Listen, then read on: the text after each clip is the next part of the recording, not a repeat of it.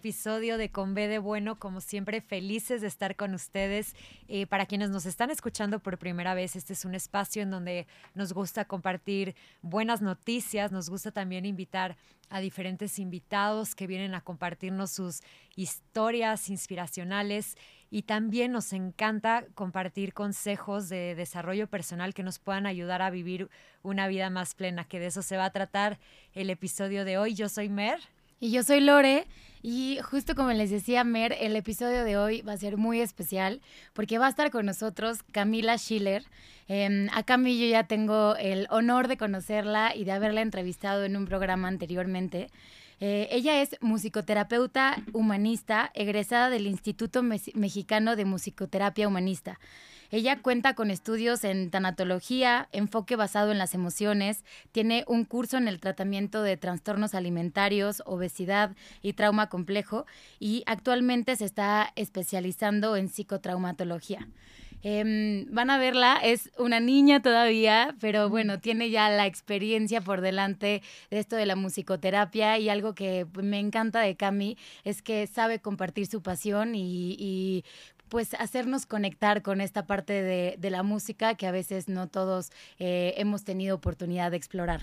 Em, ella también es miembro de la Asociación de Musicoterapeutas en México y creadora del proyecto Música para desarrollar el pensamiento matemático en niñas de una casa hogar para la UNAM.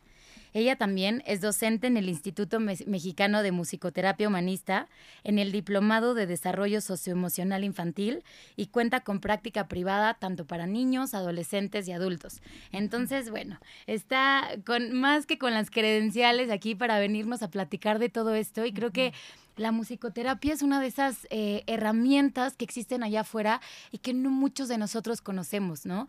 Música, pues yo me atrevería a decir que todos nosotros escuchamos música todos los días, ¿no? Aunque sea un poquito o en el camino al trabajo o a la escuela o cuando nos bañamos, ¿no? Claro, y creo que juega justamente un papel súper importante, digo, Cami ya nos platicará más, pero como en toda nuestra parte emocional, ¿no?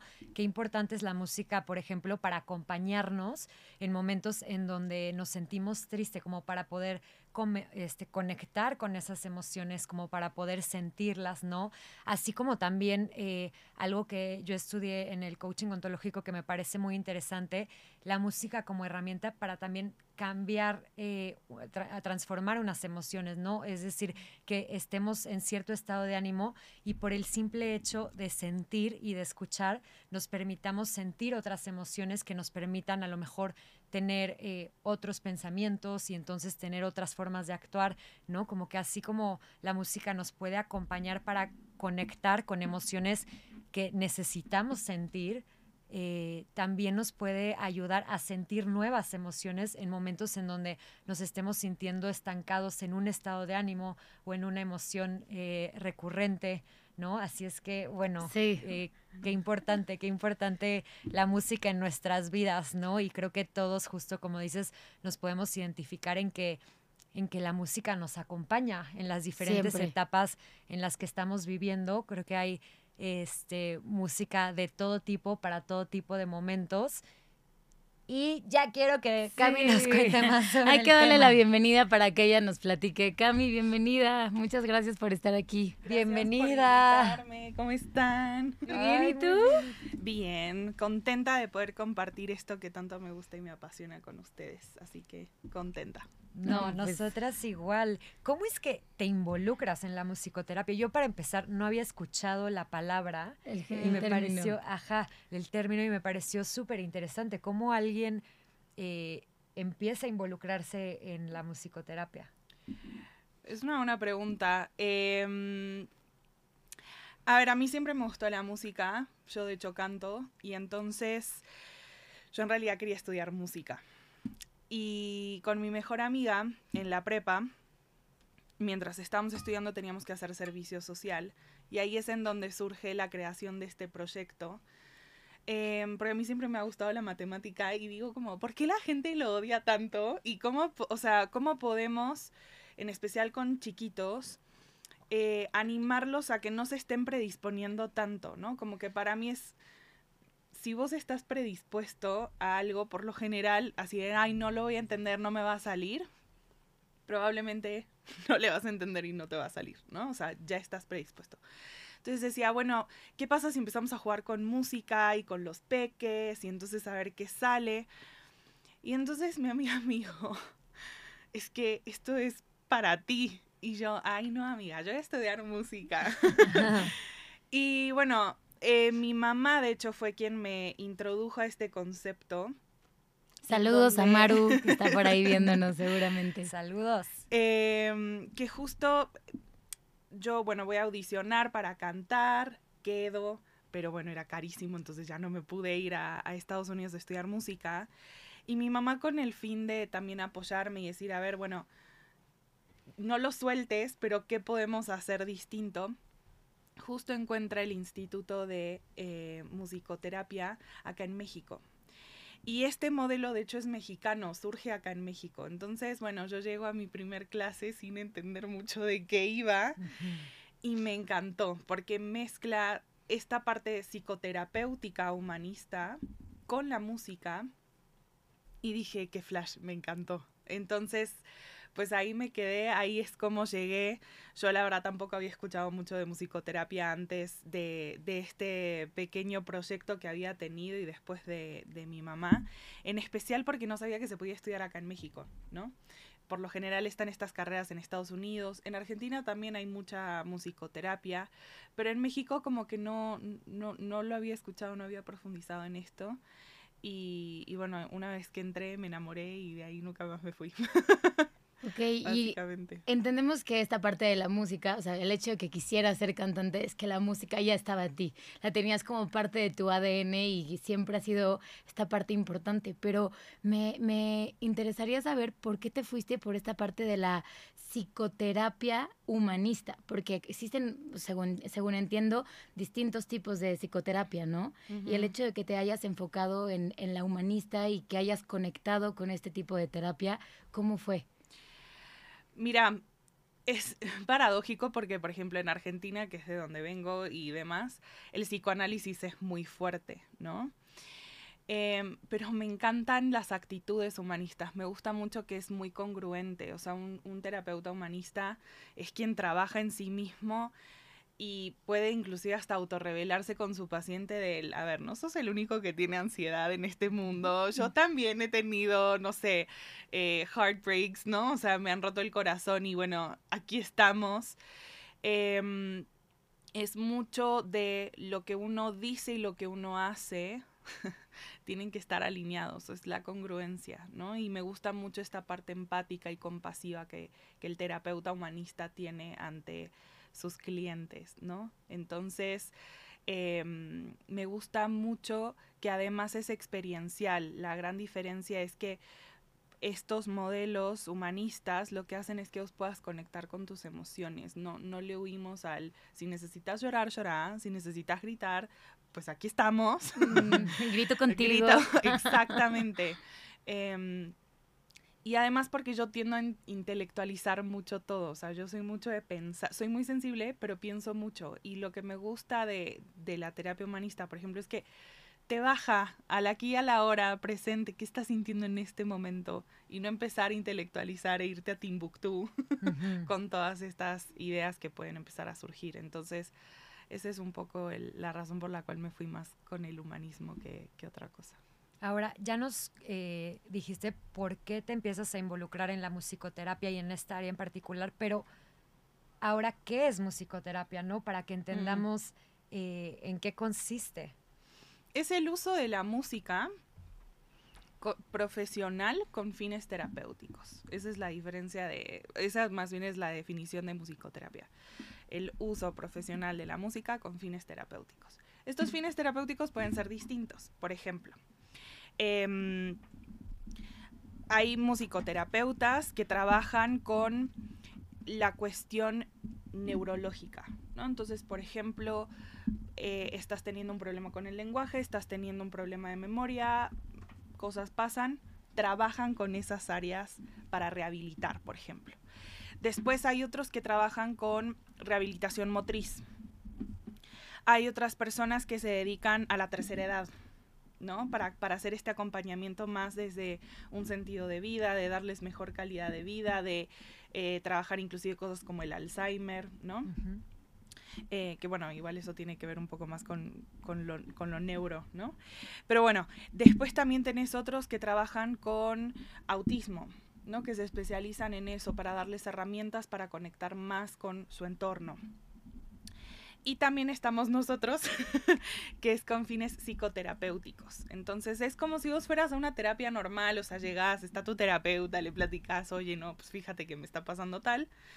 Y a través de la música y la expresión sonora, porque hay dos, o sea, uno puede recibir la música, que es la musicoterapia receptiva, y después está la activa, que es en donde el cliente forma parte de la construcción sonora en la sesión. Se lleva... O sea, tocas un tambor. Exacto, y no tenés que saber instrumentos, esto es importante, o sea, es, es más desde una expresión intuitiva y el terapeuta también te puede ir guiando como a ver qué pasaría si exploras este sonido o agarra las baquetas de esta forma para que no te lastimes, ¿no?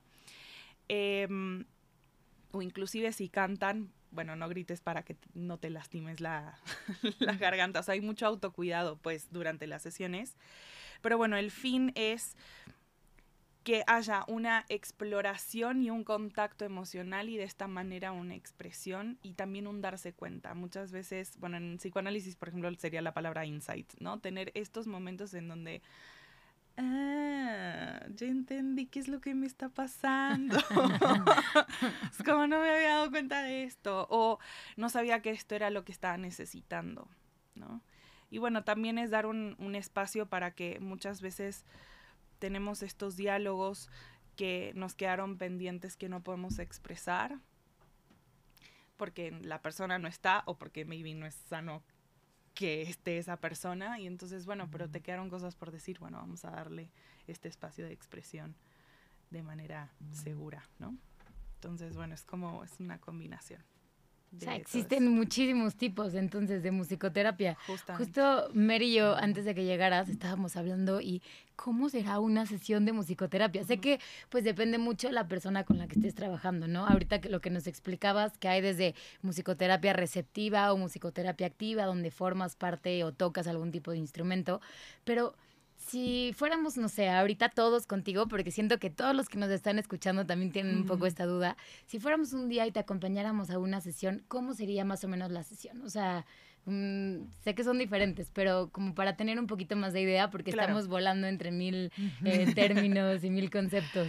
Pues bueno, llegan ya sea al consultorio o bueno, debido a la pandemia que uno tuvo que diversificar también por Zoom. Eh, bueno, llegan a, sesión y pues me platican, yo les pregunto, ¿qué onda? ¿Cómo estás hoy? Eh, he tenido pacientes que me dicen, es que me gusta porque es muy relax, ¿no? Este, no sé, no hay tanta formalidad luego en el lenguaje, es como, a ver, cuéntame, platícame cómo va todo. Y entonces, bueno, ya empiezan a, puede ser que tengan un tema en específico, como, yo no, es que me peleé con mi mamá y no sabes, ¿no? Y temón. O puede ser que no vienen con un tema en específico y a medida que vamos platicando es que empiezan a surgir temas. Entonces, por lo general, dependiendo del tema es que se va a decidir y cómo veo al paciente, por supuesto, es que se va a decidir si se va a hacer musicoterapia receptiva o musicoterapia activa. ¿Cuál es la diferencia? Bueno, es que en realidad hay un montón de em, hipótesis que uno va desarrollando a ver cuál puede ser que le funcione más.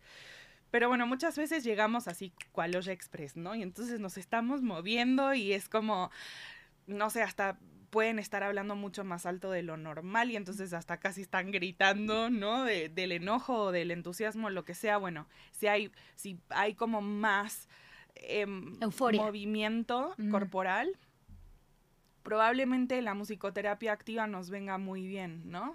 O sea, porque ya está todo el movimiento ahí.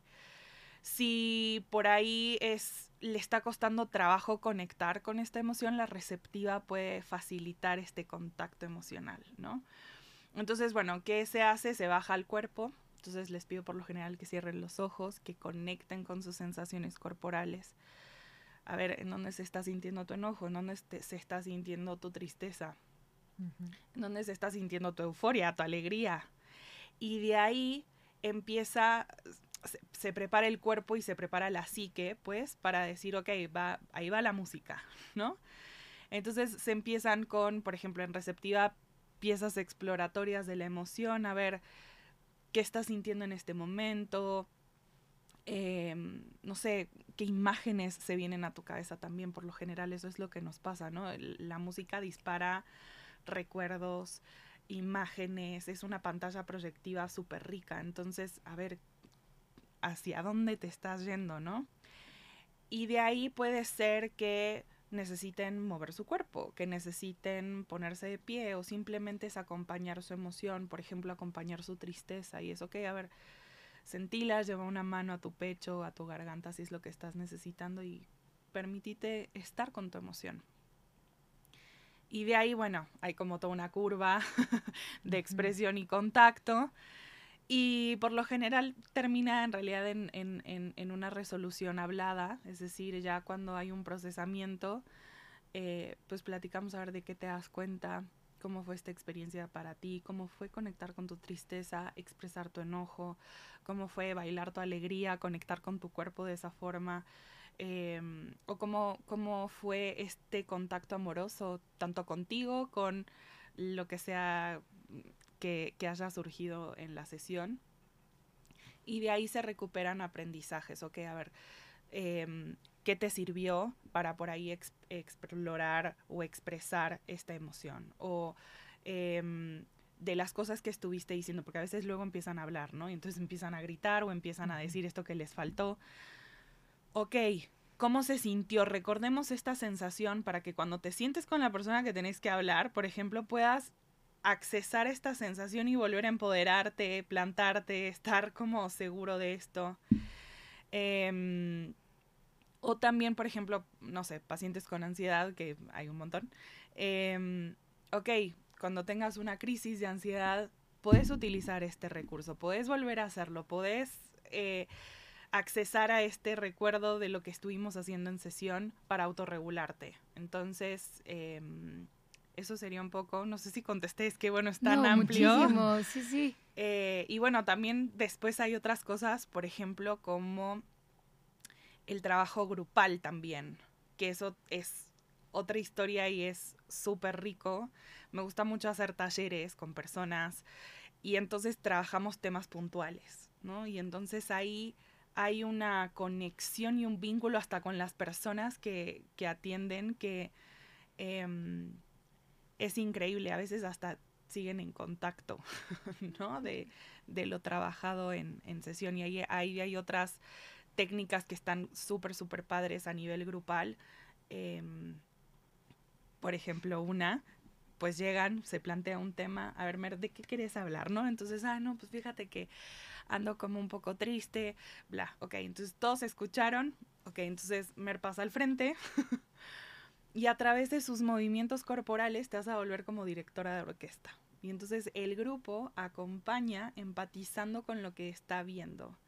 Entonces ahí hay un montón de cosas que se trabajan. Tanto vos estás siendo acompañada como los demás trabajando su empatía y conectando con otras partes que pueden resonar, ¿no? Con, su historia y bueno, ah, es un flash, me encanta. Entonces, bueno, eh, se puede hacer un montón con, la musicoterapia humanista en este caso, ¿no? Aquí mencionas algo súper interesante de cómo la música puede ser herramienta para que podamos observar esas emociones, ¿no? Que están dentro de nosotros, que muchas veces a lo mejor, eh, no sé, porque no son cómodas, podemos llegar a bloquear y, y la música nos permite como, como voltearlas a ver y sentirlas, ¿no?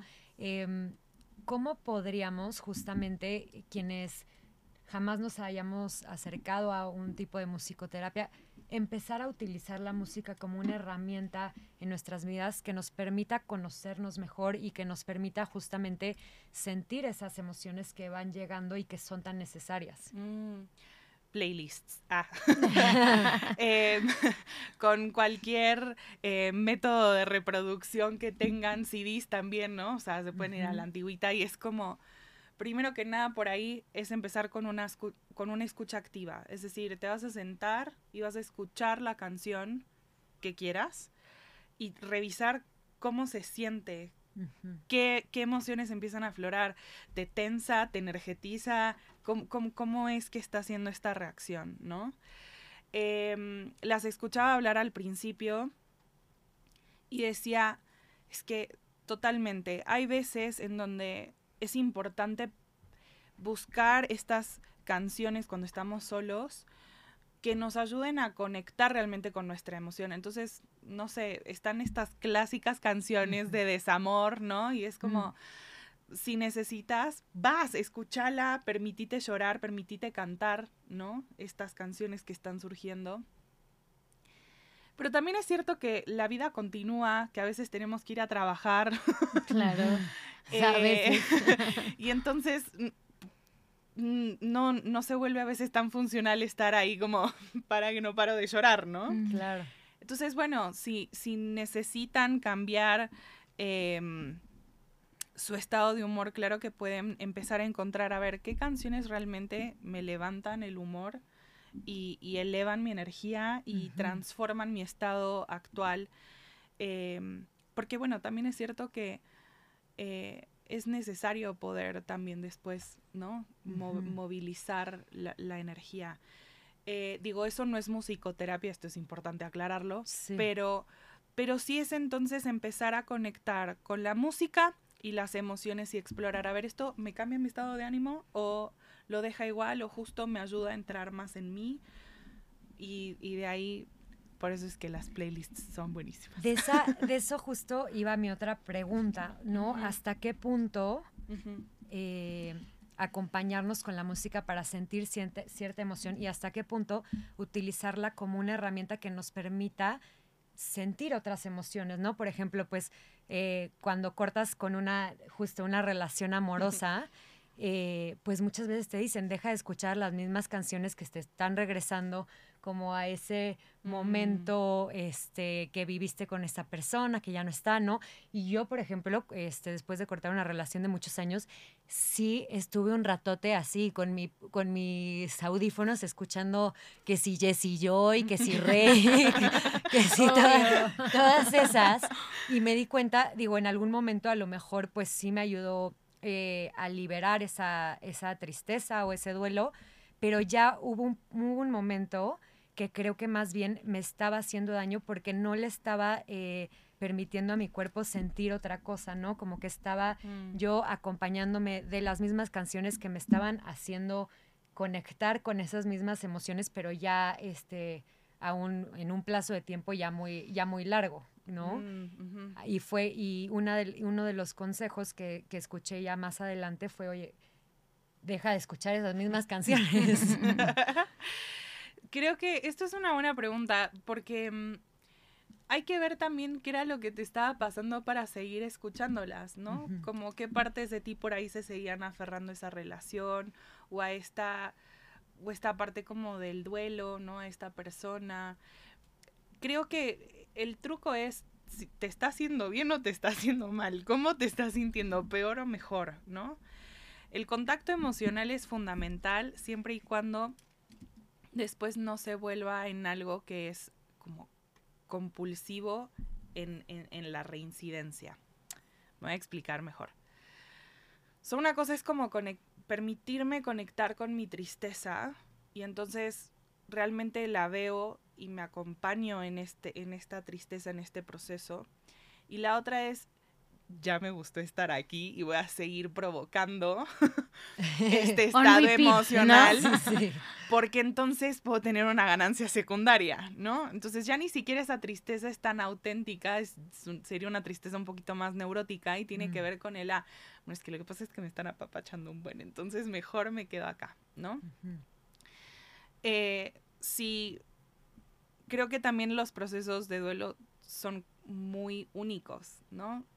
Luego hay gente que terminó la relación y se sintió tan liberada que ni lloró, porque también duelo durante, o sea, el proceso de relación. Claro. Hay otras personas que, bueno, seis meses y, uff, o sea, digo, van mejor, pero les cuesta todavía terminar de sanar un montón de cosas, porque, bueno, también ahí se mezclan sus propias heridas, ¿no? Y experiencias de vida. Entonces, en términos de escuchar música, creo que la clave es, ¿te está haciendo bien? ¿Estás realmente permitiéndote sentir tu tristeza? Porque cuando uno siente estas emociones, y esto es clave, en musicoterapia, por ejemplo, cuando vos estás conectando con... Hay una liberación emocional que después terminas bien, terminas más autorregulado. No es que todas las sesiones estás conectando una y otra vez con tu tristeza, cavando más el pozo. Todo lo contrario. Es más, a veces ya en las piezas de resolución ya empiezan a haber otro tipo de matices, por ejemplo, tristeza con afecto. ¿No? Como en la película de Intensamente, ¿no? Que te dicen que las emociones no vienen aisladas y va ese recuerdo, es que ahorita lo tengo muy fresco, pero va ese recuerdo donde este, hay un momento de alegría, pero si retrocede tantito, justo ella estaba triste después de un partido de hockey y no fue hasta que la llegaron a apoyar sus papás y luego su equipo, que entonces ese recuerdo triste se convirtió en un recuerdo feliz. Y entonces, o sea, así son también muchas emociones que vivimos hacia adelante, ¿no? No son completamente aisladas. No sentimos miedo, a lo mejor sentimos miedo y enojo, y son emociones que van conjuntas de otras. 100%. Y clave, es la liberación emocional, por lo general, te trae ligereza y paz hay una sensación de tranquilidad. Entonces, si vos ya ves que estás escuchando ahí tus canciones y que de plano ya no estás sintiendo ni paz ni ligereza, mm, maybe podemos empezar a explorar como otro tipo de emociones, ¿no? Em, otro tipo de, de, piezas musicales o de canciones que te ayuden a, eh, sí, cambiar tu estado anímico en ese momento, ¿no? Ok. Entonces... Perdón, a mí me gustaría hablar de esta frase que creo que muchos allá afuera hemos escuchado, la parte de la música facilita lo que la palabra no puede. Y creo que esto eh, como que evoca mucho esta parte de, de, las emociones reprimidas, ¿no? Todas estas emociones que a veces como sociedad te dicen, no, las mujeres no pueden sentir enojo. Y justo de eso platicábamos en, la, en el programa anterior. Luego te paso el link para que lo veas. Pero platicamos justo de todo, em, de cómo la sociedad tiene este papel activo en qué emociones deben de sentir los hombres, qué emociones deben de sentir las mujeres. Y como todos, independientemente del sexo, las cinco emociones que hay son miedo, alegría, tristeza, enojo y amor, ¿no? Y entonces te dicen, no, aléjate de lo que es el miedo, de lo que es la tristeza y de lo que es el enojo, como si la alegría y el amor fueran más importantes, pero al final creo que habla como, o sea, e, esta frase de mm. facilita lo que la palabra no puede, pues a veces cuando no estamos acostumbrados a hablar sobre nuestro enojo o hablar sobre nuestra tristeza o hablar eh, sobre nuestros miedos, el hecho de que la música sea esa herramienta catártica que te permite conectar con lo que la sociedad en toda su historia te ha dicho, evita estas tres emociones, vete hacia esas tres, se me hace algo impresionante, ¿no? Es una herramienta pues sumamente eh, poderosa y que todos de cierta forma tenemos al alcance. Como bien decías, no es que te pongas una canción y ya estés haciendo tú solo tu musicoterapia, ¿no? También el papel que desempeñan los musicoterapeutas es clave. Pero no sé, o sea, esta, esta parte de que la música te puede llegar a facilitar y a, expresar lo que a veces la palabra no puede y a conectar con estas emociones que tenemos reprimidas. Es algo impresionante. Sí. No puedo evitar pensar, decir, ok, hacías esta distinción que creo que todos lo hemos tenido, ¿no? Son displacenteras, por eso también es que se han evitado tanto, claro. ¿no? O sea, si pensamos en cómo se siente el amor o cómo se siente este, la alegría, son padrísimas experimentar, ¿no? En un punto te llenan de energía, son suavecitas, son súper expansivas. Lo que pasa es que, claro, el miedo, la tristeza, el enojo, cada quien sus, con sus matices. Si pensamos, el enojo es energía altísima eh, que hasta te da calor, ¿no? Sí. Pero pensamos en el miedo y por ahí te da frío. Y es como rápida, pero como muy intensa en corto tiempo. El enojo puede ser intensa en un, en un tiempo un poco más prolongado, ¿no? La tristeza de hecho es de las energías más bajas, o sea, de las emociones es la que menos energía tiene. ¿Por qué? Porque te lleva para adentro, te permite como retraerte y empezar a sanar y limpiar y acompañarte desde ahí. Entonces, cuando empezamos a entender también por qué existen estas emociones, o más bien, para qué están ahí, qué es lo que nos quieren decir, también justo este mindset empieza a cambiar. Y es como, ah, ok, si estoy enojada, ¿qué me querrá decir esta emoción? ¿Para qué la estoy experimentando? Y sí, esto que decís de la música em, facilita lo que la palabra no puede. Es que a veces estamos como, oh, ¿cómo pondrías eso en palabras? ¿No?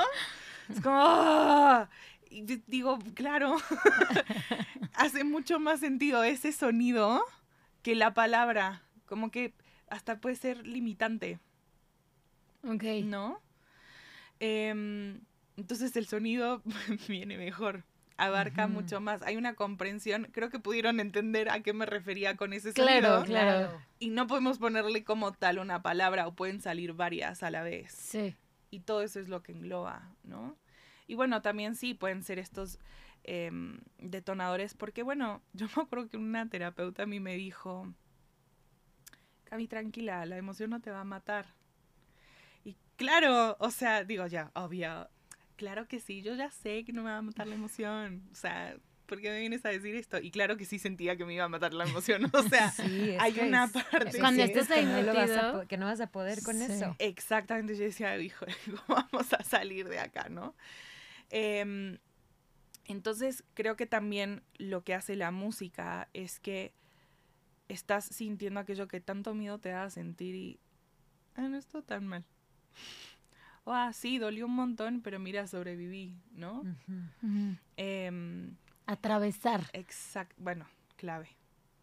Atravesar la emoción. Sí, es que muchas veces intentamos rodearlas y como bien decías, estas tres emociones son pues displacenteras, se dice. Bueno, no son placenteras, ¿no? A nadie nos gusta sentir miedo, pero el miedo es algo que va a seguir acompañándonos toda la vida. A lo mejor y siempre vamos a sentir ese miedo antes de dar un gran paso, antes de salir de nuestra zona de confort, de lo que estamos acostumbrados. Pero creo que justo eso es de las cosas que yo más rescato y, y, de la magia detrás de la, de la musicoterapia, ¿no? De, es una herramienta muy, muy poderosa, como decía hace ratito, para atravesar estas emociones, no para darles la vuelta, no para, oye, me, me, enfrenté con este obstáculo, ah, pues hay que ir alrededor, porque muy probablemente se nos va a volver a presentar adelante con una roca todavía más grande, ¿no? Entonces, esta mm. parte de como de la mano de alguien, en este caso de tu eh, musicoterapeuta, poder atravesar y como dices, ya estás del otro lado, digo, sí, en su momento dolió y a lo mejor no fue placentero, a lo mejor lloraste, a lo mejor tuviste que atravesar por ese duelo, pero ya que estás del otro lado dices, aquí sigo. No, pues no estuvo tan, o sea, no estuvo tan grave como a lo mejor a veces en la cabeza nos hacemos todo esto, la fantasía catastrófica. Sí, sí, por supuesto. Claro. claro, justo muchas veces el buscar evitarlo o el mismo miedo a sentirlo nos provoca más sufrimiento que el simple hecho de sentirlo. Y al final, mm. pues lo que dices, ¿no? Todas las emociones eh, vienen por una razón, vienen a enseñarnos algo mm. y bien se pueden transformar en crecimiento y en aprendizajes pero para que eso pase primero tenemos que sentirlas, ¿no? No hay un este camino corto, ¿no? Ahorita pues ya que estamos hablando de, películas de, Disney, alguna vez eh, puse este ejemplo, no sé si se acuerdan en la película de Nemo, que hay un punto en el que están Dory y, el, y Marlin que están entre si pasar un, este, un camino que se ve así como súper creepy, como mm. oscuro, o irse por arriba que se ve y como que ellos dicen, no, pues vámonos por la fácil mm. y no, este, nos brincamos este camino y al final acaba siendo un camino mucho más difícil porque se encuentran con todas estas medusas, ¿no? Entonces creo que un poco así este tiene que ser con las emociones, ¿no? Si toca este mm. sentir alguna, para que podamos verlas y tomarlas como los maestros que son, pues hay que atravesar ese camino que a veces da miedo atravesar. Justo. Y por eso, bueno, vamos de la mano de la música, vamos de la mano de nuestros terapeutas. Em, creo que también algo que es súper importante es que además del contacto emocional hay un contacto con tu cuerpo todas las emociones las experimentamos en el cuerpo. Y de esta manera también le damos salida y le damos expresión a través del cuerpo, ¿no? ¿Cuántas veces no hemos escuchado ya esta frase de lo que no nos permitimos sentir o lo que no nos permitimos expresar nos enferma, ¿no? Y justamente tiene que ver con esto que la emoción se queda sino atorada en el cuerpo. Bueno, es esta energía, ya no es tanto la emoción, pero y entonces se empieza como mm, a enquistar adentro de nosotros. Entonces, con la ayuda de la música, con la ayuda de la expresión emocional, es que también podemos empezar a quitarnos estas cargas, ¿no? Que energéticas, si quieren, que vamos guardando dentro. Entonces, bueno, la música también es un facilitador de eso. Por eso es tan bonita, ¿no? Es, es una... Se hace psicoterapia profunda con la musicoterapia humanista. Y eso es lo, eso es lo interesante. Y algo que escucho eh, que pasa con la música es que como que le quitas esta parte como tan lógica y tan de razonamiento. Simple, Simplemente es, o sea, en lugar de hacerlo, de quererlo hacer de una forma técnica, lo haces de una forma eh, como sensorial. Ajá. Y que, bueno, eso ayuda a que uno tenga después respuestas más creativas ante los estímulos externos o internos que tengamos, ¿no? Es decir, em, no sé, tengo, estoy peleándome mucho con conmigo misma porque las cosas no me salen, entonces me frustro un buen y siempre caigo en este discurso y en este diálogo. Bueno, ¿de qué maneras creativas puedo dejar de hacer esto? ¿Cómo puedo sacarme de, de, este espacio? ¿no?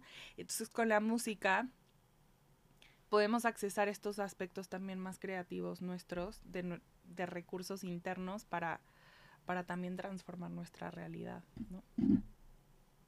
Sí, sin duda. Me encanta cómo trabajan las emociones, porque sobre todo creo que ese es como uno de los ejes, ¿no? El trabajar las emociones de alguna u otra forma, mm. pero desde todas las aristas. Y eso está padrísimo, porque creo que como lo mencionabas también hace rato, o sea, se podría usar como terapia de descarga emocional. O sea, yo me imagino algún día que esté muy frustrada y voy contigo a una terapia y, si quiero como esas veces que nada más quieres ¡ah!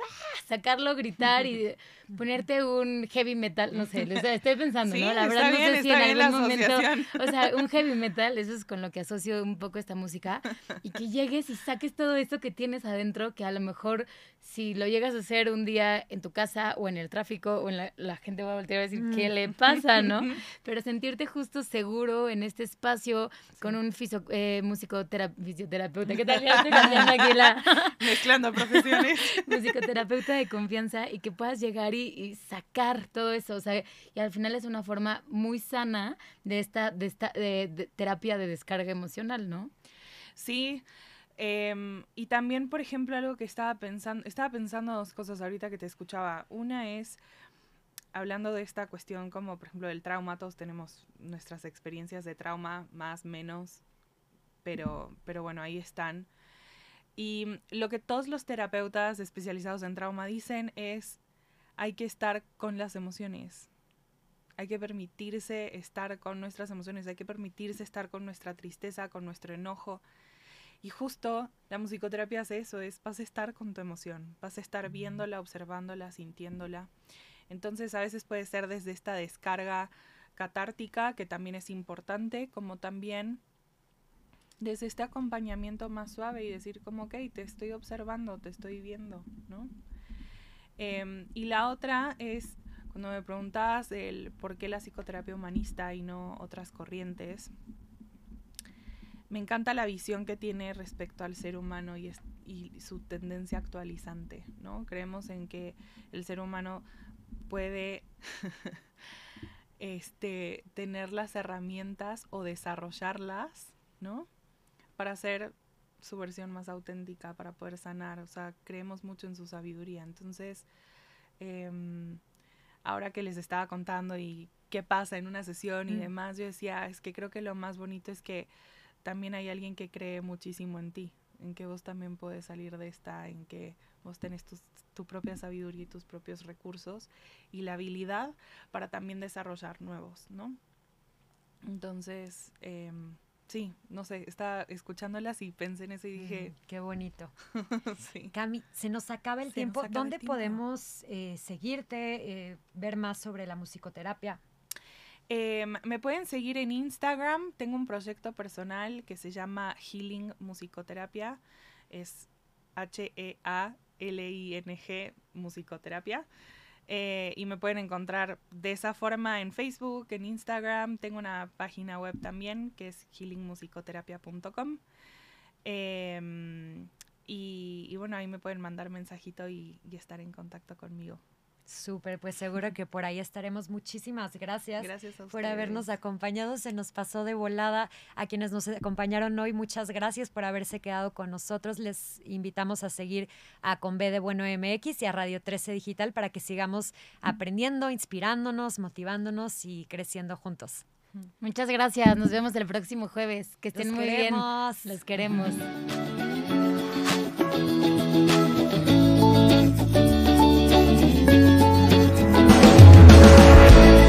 Desde cualquier dispositivo y en cualquier plataforma recibe las notificaciones de Radio 13 Digital. Venos y escúchanos en Facebook, YouTube y Daily Motion de Radio 13 Digital. Dale me gusta a nuestro perfil. Síguenos y activa las notificaciones de las publicaciones y video para que te lleguen las alertas de los programas que están al aire. Escucha nuestro podcast en Spotify, Amazon Music, Apple Music y Deezer. Síguenos en YouTube Búscanos como Radio 13 Digital. Suscríbete a nuestro canal y activa la campana para que te lleguen las notificaciones de todo nuestro contenido. Visita nuestra página web www.radio13.mx. Radio 13 Digital, programación consciente.